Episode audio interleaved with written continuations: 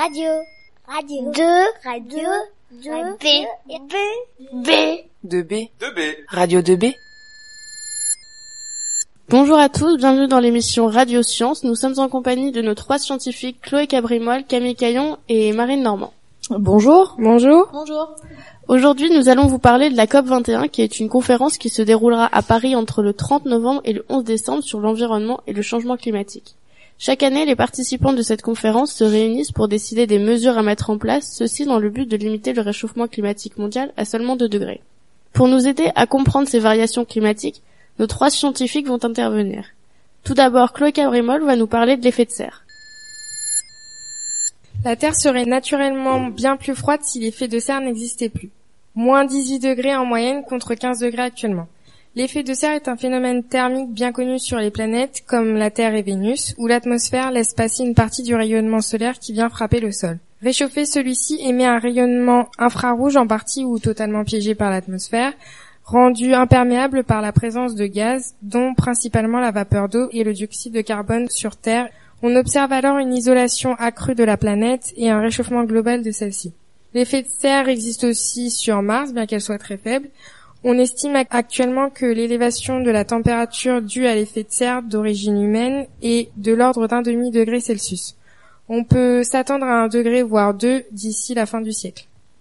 Nous allons poursuivre avec Camille Caillon qui va nous expliquer pourquoi l'homme modifie cet effet de serre. Radio 2B. Une deuxième étude nous présente, quant à elle, l'évolution de la quantité de CO2 au cours du temps issue des carottes glaciaires et de l'atmosphère au pôle sud.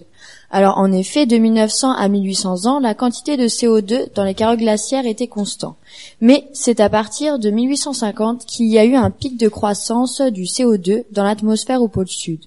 D'après ces résultats, nous pouvons alors constater que le CO2 a commencé à augmenter fortement lorsque l'homme a exploité les énergies fossiles.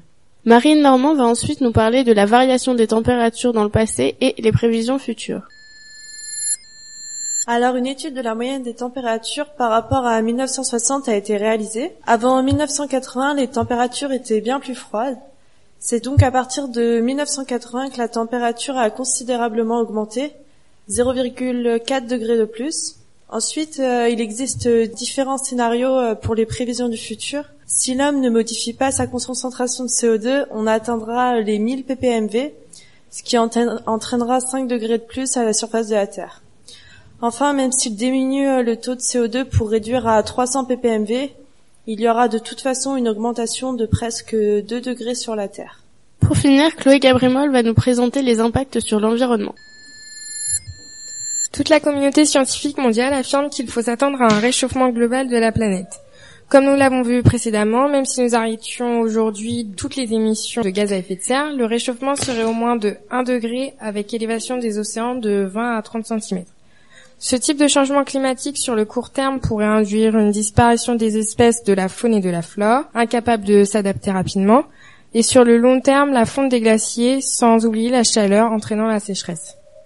Nous pouvons donc conclure que lorsque le taux de CO2 augmente, la température aussi. Nous avons donc pu constater que depuis 1960, la température moyenne a augmenté de 0,7 degrés.